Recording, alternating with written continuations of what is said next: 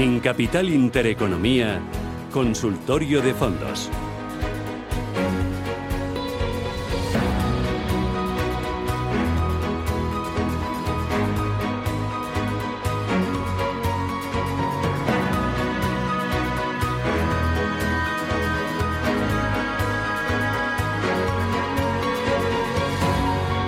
Consultorio de fondos con todos ustedes. Hoy eh, vamos o va a responder a sus dudas eh, desde Fondos Directo Juan Manuel Vicente. Juan Manuel, ¿qué tal? Buenos días, bienvenido.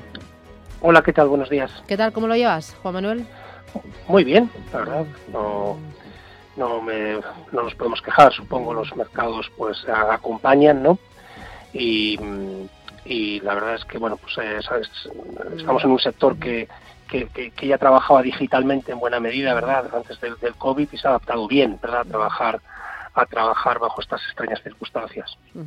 Oye, eh, Juan Manuel, me están eh, preguntando los oyentes, 609-224-716. Me escribe Javier Muñoz y me pregunta por Candian Equities Biotechnology o el DBS Biotech. Entre los dos, ¿con cuál te quedarías? Muy bien, yo en, este fondos temáticos, yo creo que son equipos muy similares en, calidad. Yo me decantaría por el fondo de Candriam, porque al final eh, las gestoras que se dedican exclusivamente a la gestión de, de patrimonios, ¿verdad? de fondos de inversión, como es el caso de Candriam, suelen tener, digamos, una cultura ¿no? que llamamos de, gestión de activos superior y eso al final se traduce en los resultados. ¿no? Es lo que yo siempre llamo el factor cualitativo, que es más importante que las rentabilidades pasadas en, cuanto a valor predictivo. Por tanto, eh, esa sería la justificación para ir por el, por el fondo de Candriam. Muy bien. Alejandro, ¿qué tal? Buenos días. Sí, buenos días. Mira, eh, yo eh, en diciembre, en diciembre cogí el Fondo Santander Sostenible Acciones, lo, lo pienso tener a tres años como mínimo. A ver qué le parece al gestor. Muy bien, gracias. Muy bien, yo le diría incluso que, que lo extienda, ¿vale? O sea, que ese plazo, eh, realmente en renta variable, eh, plazo que hay que tener es cinco años. ¿eh? En tres años uno puede sufrir minusvalías como vengan mal dadas y hay que, hay que entender eso, ¿de acuerdo? O sea, eso es importante. Luego, respecto al producto, mm, bueno, eh, Santander, como comentaba el periodista antes, pues está haciendo esfuerzos, ¿no? Para ir mejorando.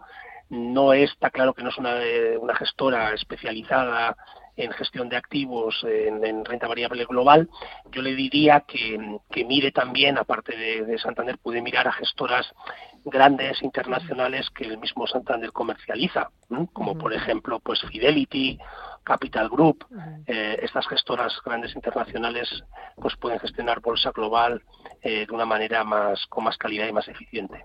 Muy bien. Eh, voy con eh, otra consulta a través de WhatsApp. Me dice, entre el Deepan Invest Equity Sustainable Food Trends y el Pictet Nutrition, ¿cuál escogería? Eh, buena buena pregunta. Están muy puestos está claro está ¿eh? claro que los está claro que los temáticos están tirando mucho verdad y gustan mucho a los oyentes. Eh, antes de responder muy rápido a la pregunta.